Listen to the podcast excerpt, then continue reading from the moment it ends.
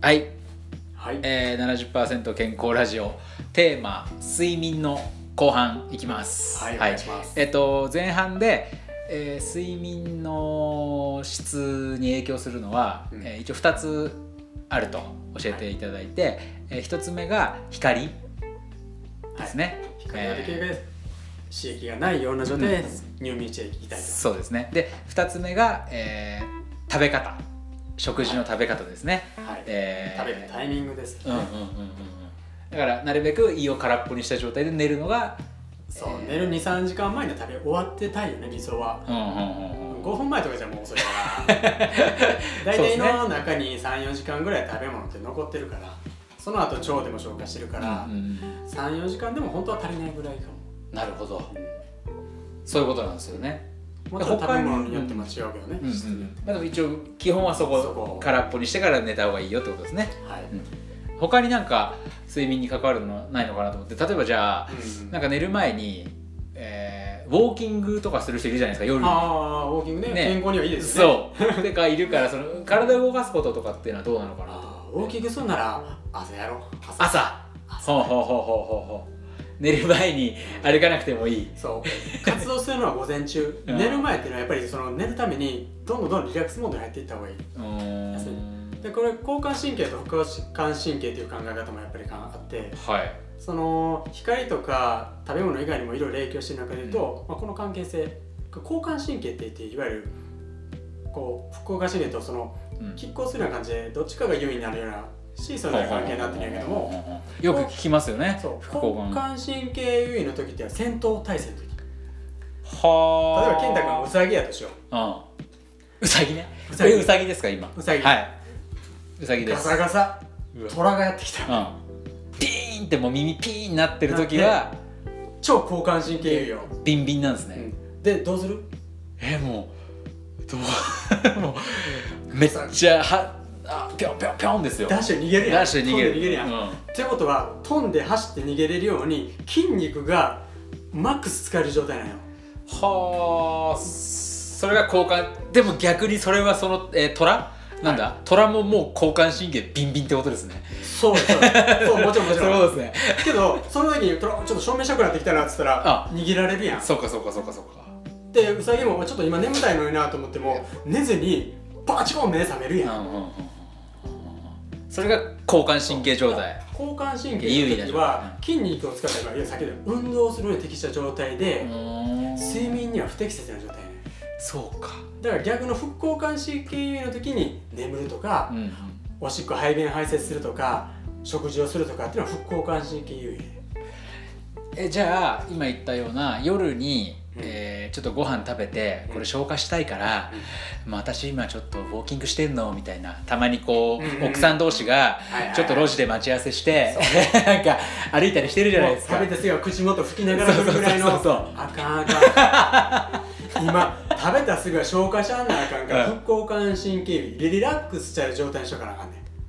だからはウォーキングでせかせか歩いたりしたら、まあ、ゆっくり歩くぐらいやったらいいよ、あ、うん、いや結構早く歩いてますよみんなもう汗かいて痩せやんなあかんと思って必死で歩くよで走るぐらいのジョギングぐらいの交感神経優位になっちゃうよそしたらはあそしたら要は消化にも良くない消化って全こ部とスだトップするはあ筋肉をこそうう動かす方に使っちゃうってことだそう筋肉の方にもう全部いっちゃうわけよあらじゃあしょうねえ奥さんたち、バリバリ汗汗だらだらですよみんなああかかんんかといって寝るのもあかんわけよそうかリラックスで睡眠やねんけど寝てしまうとそれはそれでまた消化止まるからこれちょっと難しいんやけど、うんそういうことですねだからリラックスした状態なんだけど、うんえ眠りに向かっていくためには、え光はなるべく避けた方がいいだからえ例えば、えーまあ、ちょっと暗めの部屋で、うテレビは見ない、ん、いない、えパーソコン携パ帯もソコンい携ない帯見ないでまあちょっとこのお腹を満たされてる状態を、まあ、楽しみながそうらそうゆっくりリリララッッククススししてて過ごすそう寝ずに過ごすはだからソファーに深くグワサッと腰掛けてしまってリラックスしてたらうっかり寝てしまう寝ちゃう寝たらあかん食用上的には養生訓でも書いてたけど、はい食後すぐ寝るのは絶対タブーやねん絶対タブーなんだ絶対ダメだから食後逆に300歩歩きましょうねだからはゆっくり歩くのはええねんうんうんうんじゃあまあせかせかウォーキングはあかんけどせかせかウォーキングは朝やってゆっくりでゆっくり犬の散歩ぐらいやったらいいかもしれないあーははははははそうかそうかそうかそれでえー、なんだろうな寝寝はしないけどうんリラックスしてこうそうそうそう体を動かしてるような状態を作るとそうだからソファーにドサって行ったらリラックスできるけど寝ちゃうやん寝ちゃうだからそういう意味ではちょっと歩くぐらいはいいおーだから奥様とおしゃべりしながらののろのろ歩くぐらいはいいけいやどいやいいもせかせか汗だらだらか汗かくぐらい行くってことは結構交感神経にどんどんか切り替わっていってるからあそういうのはやめた方がいいーなるほどじゃあいや今もこう3つねだから大事なポイントがあそう分かりましたねははははだから細々とはいっぱいあるんかもしれんけどそういうところを抑えていったらいわゆる睡眠の質は高めれるよねなるほど。ってことは、えーじゃあまず今回お悩みいただいた、えーカラ内スの容から遠藤ちゃんカラスの遠藤ちゃんの、まあ、対処法としてはまずその3つをじゃあまずはやってうんみたらどうかなっていう感じそうです質ね。問を高めてみればうん短くて済むかもっていうのがあるうんうん、だからもう一つな疑惑があるね疑惑がある第2の疑惑があるんですね。長く寝続けてる人っうてん全く一回も目覚めずにうん長く寝る人ってよっぽど疲れた時はあるかもしれんけうどん少ないと思うねいや確かにいやちょいちょい起きますもんね。だからもしかしたらカラスの遠藤ちうんゃんまあたし例えば朝8時まで寝てるとしてうんうんうん5時半か6時ぐらいに1回目覚めてるはずやねんはあ。でこれあのあっちゃんのところでも言ってたけど睡眠ってバイオリズムがあるから90分サイクルで浅い深いがあるね、うんだからどうしても浅いタイミングっていうのは目が覚めやすいうんうんだからあっちゃんはそこで目覚めましかけろとかって言ってたけども、俺的には養生的には目覚まし時計は使わない方がいいほうほうほうほう浅くなってきて自分が起き目が覚めた時に本当は8時まで寝寝ていいけどもそれが6時やったらどうするもう一回寝るやん ね、確かになそのまあ自分の予定がなければ寝ちゃいますよそうやったまた寝れるやんって寝るやうんんこれが危険はあこれってもう二度寝になってんねん、うん二度寝うん、二度寝気持ちいいよ気持ちいいよ気な持ちいい けどね二度寝好きなやつら肝臓やられてまうね、肝臓やられちゃう肝臓えー、ちょっとそれまたいっぱい出てきた今養生的には、えー、まずちょっといいですか、はい養生的には、目覚ましは 必要ない必要ないない自分の起きたタイミングで起きろと起きろ一発目でいっぱいで二度寝をしてしまうと肝臓に負担がかかるそうはで大体そうのんまあ6時に起きないと会社に間に合わないっていう人も6時目覚ましかけへんやん大体確かに5時ぐらいとか5時半ぐらいにいや結構ね 鳴らすやんてかねちょこちょこやるよみんなそう1時間ぐらい前そそううそそううそうそうそれがいらん ねんはであとまあ6時に目覚ましかけてたとしてうん5時に目覚めたり5時半やったらもう一回寝ちゃう人が多いねんうんそれは睡眠は取った方がいいっていうような先入観に駆られてんねんいやそうだって何時間以上寝なきゃいけないみたいなのあるもんもうクーネルや三大薬全部一緒で、うん過ぎたるはなんとやらで適そうか量やねんで目が覚めるってことは自分の適量で目が覚めてるはずあだからー飯も食ったら食っただけ元気になるわけじゃないやんなんだなんだなんだ食いつかれ大るやん体食いすぎちゃうっすからね食いすぎたら 後からだるくなるうんうんやんだから眠りも一緒二度寝も一緒うん一回目が覚めるタイミングが自分のベストのタイミングやのに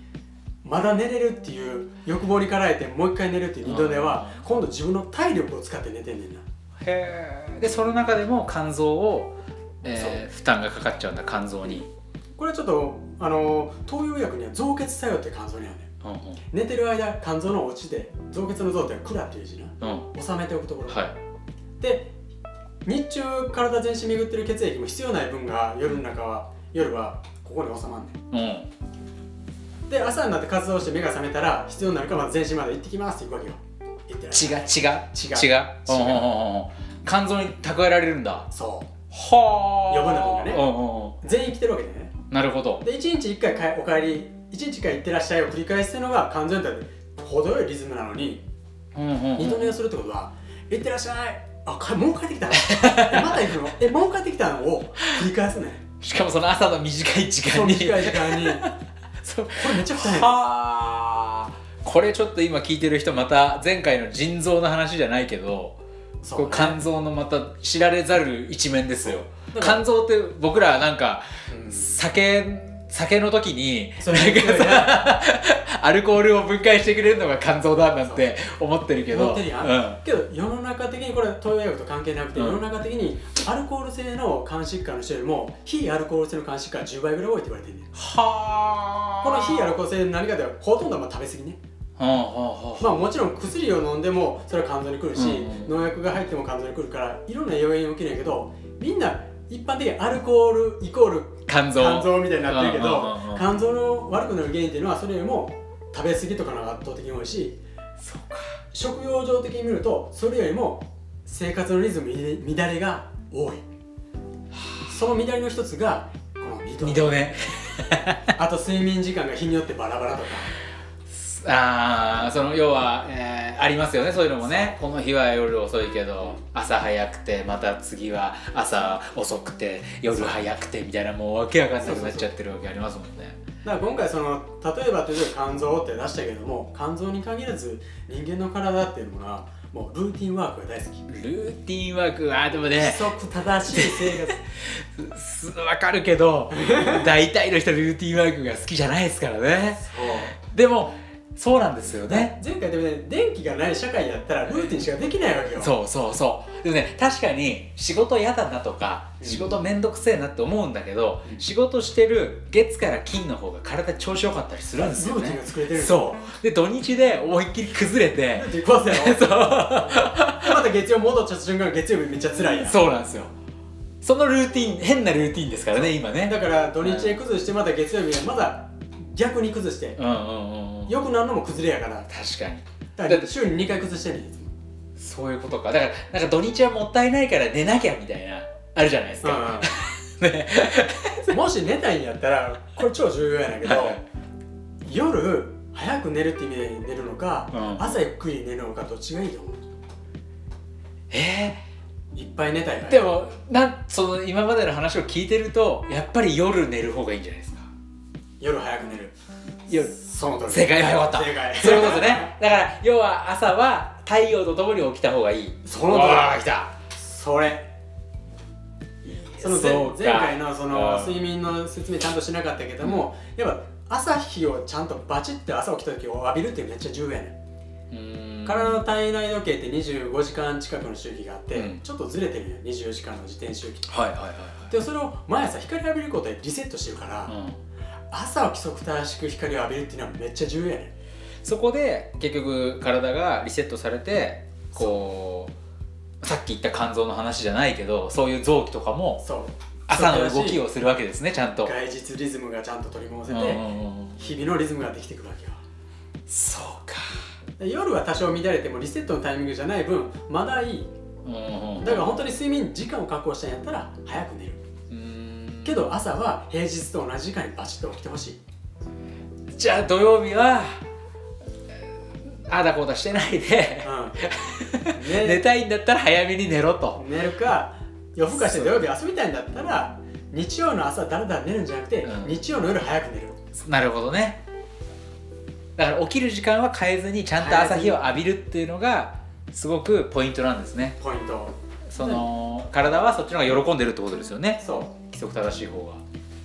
がだから規則正しいのが好きやから、まあ、寝る時間も起きる時間も規則正しいのが理想やけども、どっちかしかできないんであれば朝揃えようと朝揃えようこれも今いいいいですね朝揃えよう睡眠はそうだから今の季節やったら何時ぐらいや今もうよ4時半5時とかじゃないですかそうねでまあ東京で夏至の頃で4時半ぐらいになるって考えたらまあ4時半ぐらいに、まあ、この季節は起きないで逆に正月ぐらいだったら日の出遅くなってくるから7時ぐらいでもいいわけよはいはいでちょっとずつバズれてきつつも今でもみんなびっくりしてますよ4時半でいいって言われちゃったら4時半4時半はきついいや冬の7時やったらまだ日の出とともに起きれるかもしれん けどまあでもあの9時とかに寝ればまあ十分よ十分ですよねうん実際で今その世の中的にねそのこう自粛モードになって夜やってるお店も減って、そうねそういうちょっとそういうね結構そういうふうにあの生活を変えれるタイミングではあると思うのでそれはな昭和の掘ったて小屋みたいな家みんな住んでたら、うん家帰ってすることないからそうなってるよですね今はなんないか家にテレビあでる一家に一台って各部屋に一台あるしパソコンも携帯もあるや余計ダメっすねん体使わないし余計誘惑があって見てまうやん体も使わへんから疲れてもないしじゃあやっぱり自分で意識的に変えるしかないです意ね識的に変えるしかないそうかだからやっぱりその、まあ、ちょっと話を戻して、うんカラスの遠藤ちゃんの要は、えー長く眠りすぎてしまうっていうのはやっぱちょっと問題で夜そう長く寝てるんだったらいいけど例えばそれが、えー6時に1回起きてるのに二8度寝時までとかしてるんだった二ら度寝してるんだったらそれは、えー一度寝のとこ一度起きた6時で目を覚まして、そうまあ、ちょっとな、ね、朝の活動していいですもんねそうそうそうそうそれこそねそれこそちょっと歩いてもいいし外を。そう、うんそうした方が意外と日中すごい元気になって、うんうんうん逆にだらだらいつでも寝れるっていうのは逆に疲れてるとこだかうら、んそういうのもなくなるかもしれない、そうか、まあ、最初ちょっと辛いかもしれないけどまあそのリズムの変化はねはい辛いかもしれないけども、逆に二度寝がししてるんであれば二度寝がなくなったらすごい体楽になるはずはあこれちょっと体感したいですね僕結構俺も二度寝二度を寝は二度寝やばいねえな気持ちいいじゃないですかこ気持うちいいよらねちょっとラッキーとか思うんです よなんかそのそうね1時間あるとかあとそうそうけどそれをすると逆に実は日中だるくなってるはずやねんちそういうこょと今後ちょっと検証してみて、検証しますわうん、今俺その子供がうん、い大体4時か4時半ぐらい早いね早いです素晴 らしい、太陽とともに目が覚めて大体そこでこうワイワイになるんですけどそうワイワイなってるのは素晴らしいよね そうで大体親がまだ早いって無理無理寝かしてしまうと子供のリズム崩れてくるからあそうかそう寝かされてる子供もいるんだそうそうそう無理無理寝かされてる子もいるかもしれないいやそれはちょっとお母さんお父さんやめてくださいねぜひ そうそうそそれは一番いい目覚ましだと思ってうそうね、 ただやっぱそれでもねああの聞こえないふりをしてうんちょっとこうあの寝てしまう自分がいるのでまあそういうふうに子供に起こされたらちょっと違うかもしれない自分はまだ深い眠りの時で起きるタイミングじゃない時に起こされたらやっぱ確かにねやっぱそのじゃあ自分の目が覚めた時のタイミングですねそうそうタイミングがあるんであれば、うんそこでパチッとそうです移ね動のせずに起きてほしい、わかりましたはい、いやだからちょっとね今回も、えー僕も腑に落ちるところもあったしうん聞いてる皆さんもなんかそう自分の生活とこう照らし合わせてみてうんいや二度目はねいっぱい結構今あのご飯はちょっと私、え2時間前にやめてるのみたいな、うん寝る前にとかはちょちょいちょい聞くけど、うんその二度寝やめてるのって聞いたことないんでうん今そうね そう二度寝むしろ そうそういいものみたいなねで二度寝なんかちょっとね深く長く寝た方がいいっていうのがあるからだから睡眠にとっての二度寝は食事にとっての食後のスイーツみたいなもんよそうか一瞬は嬉しいけどもうん結局二人になってくるみなたっいてるからねそうちょっとこれをきっかけにまあ私二度寝やめてんだ最近みたいなのが出てきてくれたらちょっと嬉しいんでそうねはい、うんぜひちょっと皆さんはいはい参考にしてみてください、はいではちょっとここら辺で、えー今回の70%健康ラジオは終わりたいと思いますはい、はいまたお願いします、はいさよならさよなら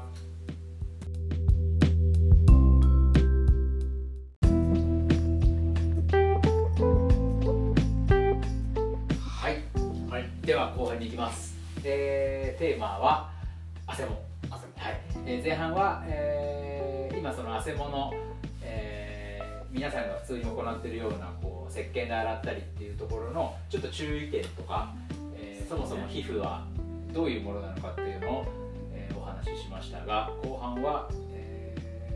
内側からこう皮膚を作っていくっていうところから見た時の健康な皮膚を作るのが汗もの本当の対策そうじゃですないかねってい、ううん、根本的な解決にはそこなんじゃないかなっていうことで、えーそこら辺をちょっと辻野さんにまたお聞きしたいなと思うんですがはいどっからいきましょうえっとまずまあ東洋医学的に皮膚ってどう捉えてるかっていうと、えー、五行の考え方っていうのがあって、はいまあ全てを5つに分けるうんで五臓肺とか肝臓とかも5つ木下と言水に配当されてて、でいろいろ分けてる中で五種っていうのがね五種でその中で言うと、えーその中に紐皮膚っていうのがあほうって皮膚と毛ね、紐をねはいはい皮膚と毛はいそうこの産毛とかも含めてこの皮膚表面はいはいは、えっと、どこが司ってるかっていうと、うんはい、大腸と同じところに分類されてる大腸と同じところそううんうんうんでまあこの皮膚と腸っていうのは一つ流れやねうんなるほど例えばそのここは皮膚表面やうん口の周りの方はいでここから唇を通じてずっとそうかそうかつなが確ってるやかにんね確かに 繋がってるっすねどこまで皮膚でえーどこじゃまあで唇は皮膚なのかああ口の中は皮膚なのか喉はそうだ岩ってなってくるとつながってんねん全部皮膚なんですね要はそうそうそうちょっと汚い話だけどお尻のは皮膚やんはい肛門はどうなのかではい肛門の内側は大腸やんはいもう皮膚つ確なかにがってるやんめっちゃ繋がってるじゃないですかちょっと中にくぼんでる 皮膚や確んかにねそうそうかそうかそう考えると分かりやすいですねそうだから腸と皮膚っていうのは、まあ、まあセットみたいなもんですほうほうほうほうこれでもまたちょっと前回まではね大体腎臓か肝臓だったけどあ腎臓肝臓かねねだけど今回は初めて大腸が出てきたんで大腸出てちきたょっと嬉しいんですけ ど皮膚はこれ腸ともうなんだろう一心同体というかそうそそうういうことですね腸内環境がいい環境だったら、うん皮膚は健康でいられたりですうんうんで皮膚にそういうトラブルがいろいろ出てくる人っていうのは腸の中にもトラブルが出てるはずやねほうここがセットセットなんですねそうこれは僕あのー今こ安曇野に来てね12年ぐらいになるんですけどその頃からちょっと食生活を見直してうんうんで、まあ、ある程度自分の中でこういろんなあのいいなって思うものを食べるようにしてたんですよね、うんそうするとそれまでってこう、まあ、例えばニキビ吹き出物みたいなのが出てもあ出てたんや吹き出物とか出てたんですけどその前はね、うんだけどなんで吹き出物が出てるのかよくわかんない口内炎とかはいはいはいなんで出てるのかわかんないです、うんだけどその今はピンポイントでわかるんですよね昨日食べたあれをあ食べたからそう出たっていうのがでうんやっぱそういうなんか実体験としてあるとうん今さ辻野さんが「腸」って言われるとものすごくこう腑に落ちるんですよなるほど、ね、確かにとうんうんそう なのでそうそうそうそうまあけど世間一般的に胃が荒れてると口内炎ができるとかああ言われてるんですねうんまあ、だからある程度その体の中の状態が表面に出てくるっていうのはまあ認識はあると思うんですけど、うんうんまあ、それをちゃんと明確にその体系化してやってるのが東洋医学の世は界いで、はいはいはいはいだからその食べ物は結構直結するよねそういうことですよねまさにそう食用腸にまさにそう直結してくるじゃないですかねだからその腸を健康に保つという意味ではどないしょうだからいやあの僕のイメージですけど、まあ、今食べたものをどうにかするのっていいじゃないですかまずあそうね消そう化ねするのはでその後に要はその便になった状態のものをうんこう便にするところが腸っていうのかなうんなのでそうねうんち製造機みたいなもんやそうそうなねだからうん僕のイメージはやっぱり、えーちゃんと排泄できるような状態になってればうん一番いいんじゃないのかなと思うんですよねなるほどね便秘とかすごい悪いんじゃないのってその腸ああー多分世間一般的にもそういう認識なんじゃないかはないニキビとかそういう人は便秘症やったりセットになあってるからそこを改善しようって、ーはいはいはいやっぱその便秘の人は吹き出物出やすかったりするもんはいはいね、だから厳密に言うとその胃だけが消化じゃなくて胃とその次の小腸こはの辺で消化活動ってやってて、しっかり消化を終えて腸大腸に行ってれば大腸そんな負担ないわけよこほれ未消化のもんがあったりとかあのーまあ、体にとってあんまり入ってきてほしくないものがいろいろ入ってくるとどうなるかっていうと腐敗したりするわけじゃないうんうんうんあとその有毒なガスを作ったり、はいまあ、はそれがおならになったりして出てくるわけやけどもだから一つポイントとしては便秘とかいうんあとうんちとかおならが臭いでしょあーもうこれ腸の中で大変なこと起きてますよって一つ腐のってサインるねはいはい腐ってる臭いとか早めに出せりゃいいのにあー出せずに便秘で溜め込む人はどうなるかっていうとそのガスを腸からまた再吸収してはいはい血液中巡るわけよわかるなってでこもとでうんちとして出せないってことはどっから出せねってなった時うんに前半で言った排泄器官皮膚皮膚やは皮ーい膚からしゃあね出そうとするわけよそれはなんかそ辛い話したらですやっぱねりこういう皮膚のトラブルとかにもつながってそうくいうることですねわけやんそうです顔色が悪いだけで済まずにはいはいはいはいだからその肌のトラブルでこう吹き出物とかそういうのは出せてる間はまだいいよなだからかゆいから痛いからって無理無理抑えてしまうっていうのは東洋医学的にはアウトなのまたそれがどっか他のところにまたずっと巡り続けるわけね排泄できないからねだったら痛いの無理無理書いて血とともに出した方がうんまだいい体にとってはいいから出そうとしてるわけやんだから大元言うと便秘しないようなちゃんと余計なもの出すもっと前で言うとそうやって腐敗して有毒なものを作るようなものは入れないっていうじゃあそのちなみにじゃあ、えー腐敗しないようなとか、まあ、消化しやすいっていうことですかね体が負担に少ない食事というと、まあ、なんか分かりやすいところで言うとまあ分かりづらいっていうところで言うと、まあ、普通の昔から伝統的な日本の食事食ってればそんなに問題ないうんただタンパク質とか脂質あとまあ乳製品とかこういうものが過剰になってくると日本人ずっと米食べよく言われる米食べる文化やから米って消化に時間かかんねんあ米ってかかるんですかかかんねんだから日本人の腸は長いって言われてんねんはあはあはあはあはあで逆に西洋人肉食べてる民族とかはあれ肉って腐敗しやすいねん腐る近いんだそうそうだからは早く出すためになってるのに我々腸は長いわ腐りやすい肉を食べるわっていうと中で腐るやアンバランスなんですねそこん腐敗を腐るっていう字あるやん腐るはいあれってこう「ふ」っていうふの下に肉って書くね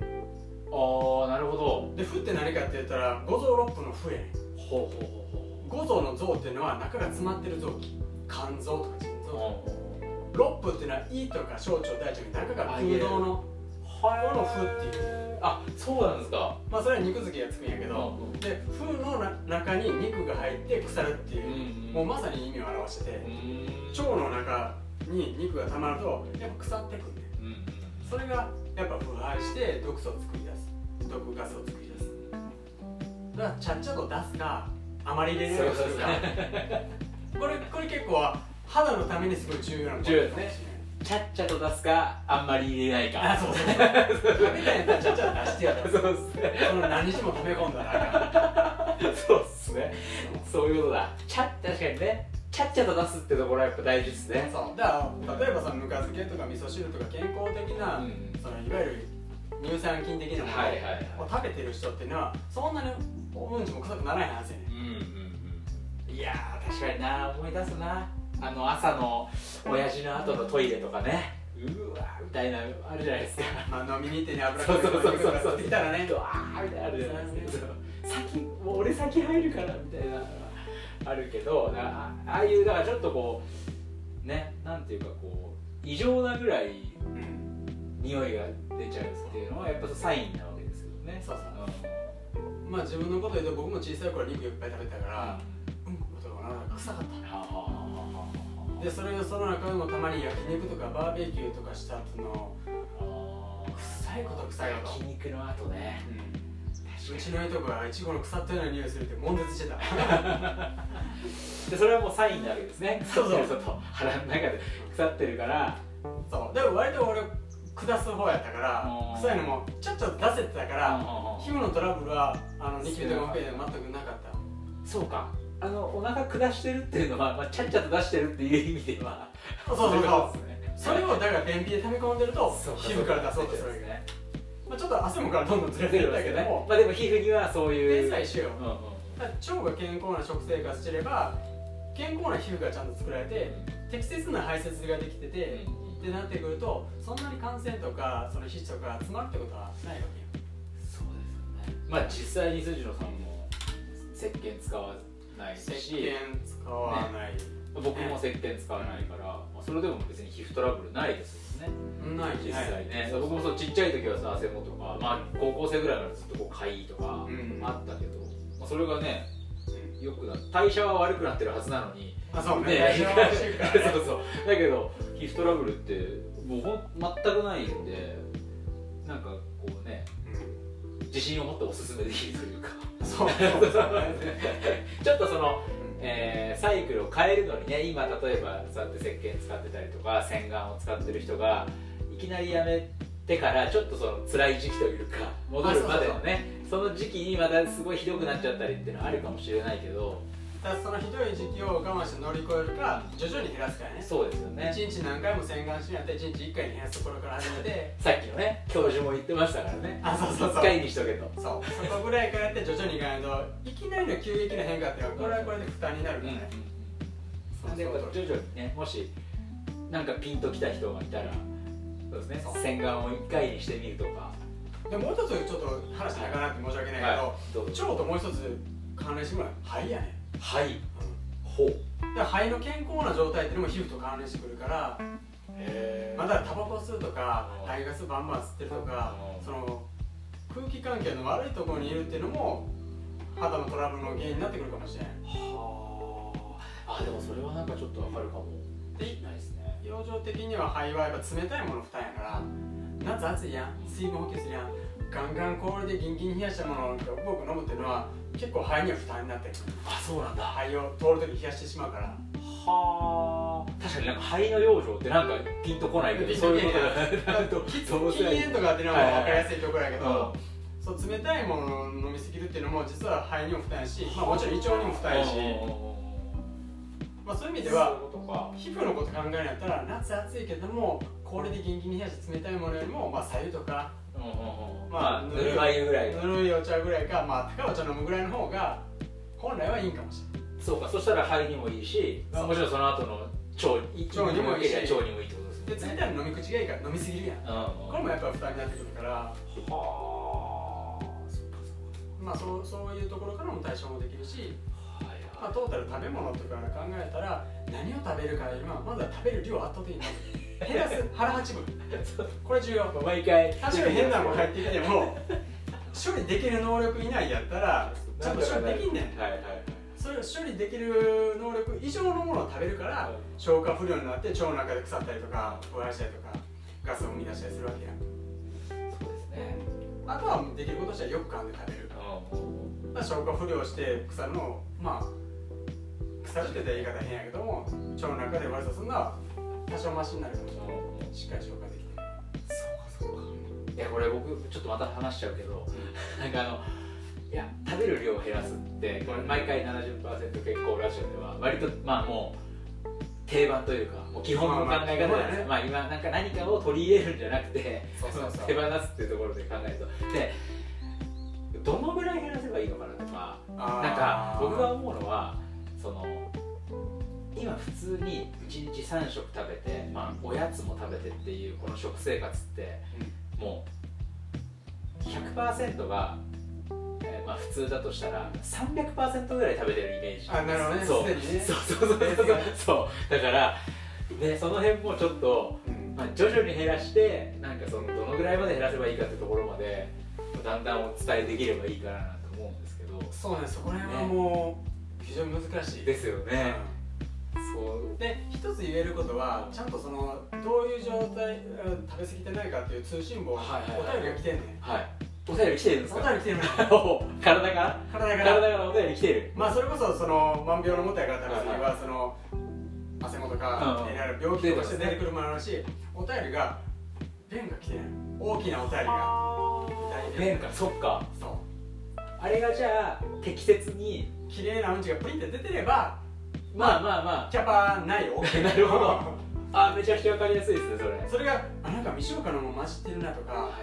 最初はちゃんとプリッとしてるけど後半べちゃべちゃになってるなってあーことが後半のべちゃべちゃ分はもうキャパオーバーの分やはあそうか頼りっすねお便りをお便りおちゃ便んとり来てるよお便りチェッそうクしてそうかそういうことですねうんだからコロコロムンチになってるとか便秘とかも全部こう落第点みたいなもんうんうんやうんう旧大点のうんちはやったら毎日ちゃんとプリントしなんいプリントしてるわけですねいやわかりやすいですそれで常在菌が菌がいっぱいいるみたいに腸の中は元何千億っていう、はいはいもう金がいます何何百兆っていう菌がおるわけよ、そうかそうかそうかしたらうんちの、まあ、半分ぐらいは、まあ、その菌の死骸とかだったりもするわけやからは健全に腸内細菌の細工が行われてる人は食べる量が少なくてもプリント立ちゃんと出派なう出るるわわけけ だやそうかそうか食べる量の問題じゃなくて問題じゃないよあーそっか腸の中をちゃんとあそうのお掃除したものがそうその掃除カスたちが出てくれればプリンとしたのが出るわけですねで腸の表面の皮膚っていうのはもう一日単位でどんどん生まれ変わっていってるからそそのの死骸とかでもうんちできてるしそうかそうかそうかだから全体のうんちのまあ7割8割ぐらいは、まあまあ、もちろん水分やねんけどもその中のまあ半分以上はそういう菌とかその皮膚のまあ死骸たちやから食べたものなんてまあたかが知れたりそうかそうか食物繊維にいっぱいのもの食べたって言っても知れたりじゃあやっぱりもうとにかく出すことですねそうそうそうそうそうかいやー確かにそうだだから食べた量によって量がもうすごい左右されるっていうのもそもそも変なおかしい話ですねそうそう腸のバランスが崩れてるのかもしれない食べなかったら出ないっていうのもおかしいしおかしいしうんだからそのはお便り見てれば分かるし食べる量も適切なものもちゃんと持ってきるはずやねあんなるほど細かくはまあまあお湯をこやうりしていうそうですねそれをまあ見じゃてあれちょっと、ばうん、判断できるわけですねそうなるほど状態にもつながってありがとうございます、はい、じゃあちょっと今回のテーマ「汗もは」えー適切な量を食べてちゃっちゃと出せるそしてそのお便りをきちんと毎日観察して自分の、えー食事の量こんなもんなのかなっていうところあをそうねまずは分かりところからそうね始めてみれたらいいですねそう食べ物によしあしはその次ぐらいですそうですねまずは量をねまずは自分がどのぐらいのあの体キャパなのかってことを分かんないとねどうしようもないですもんねそうかそうかそれができた上でちょっと肉とか油もんとか砂糖をちょっと減らしていこうかうんっていうのははいまあまあちょっと分かりました腸にはいいけども分かりましたはいまずはそこから始めましょうはいじゃあ今回はこんなところでではまたはいさよならはい長いよな絶対あの17分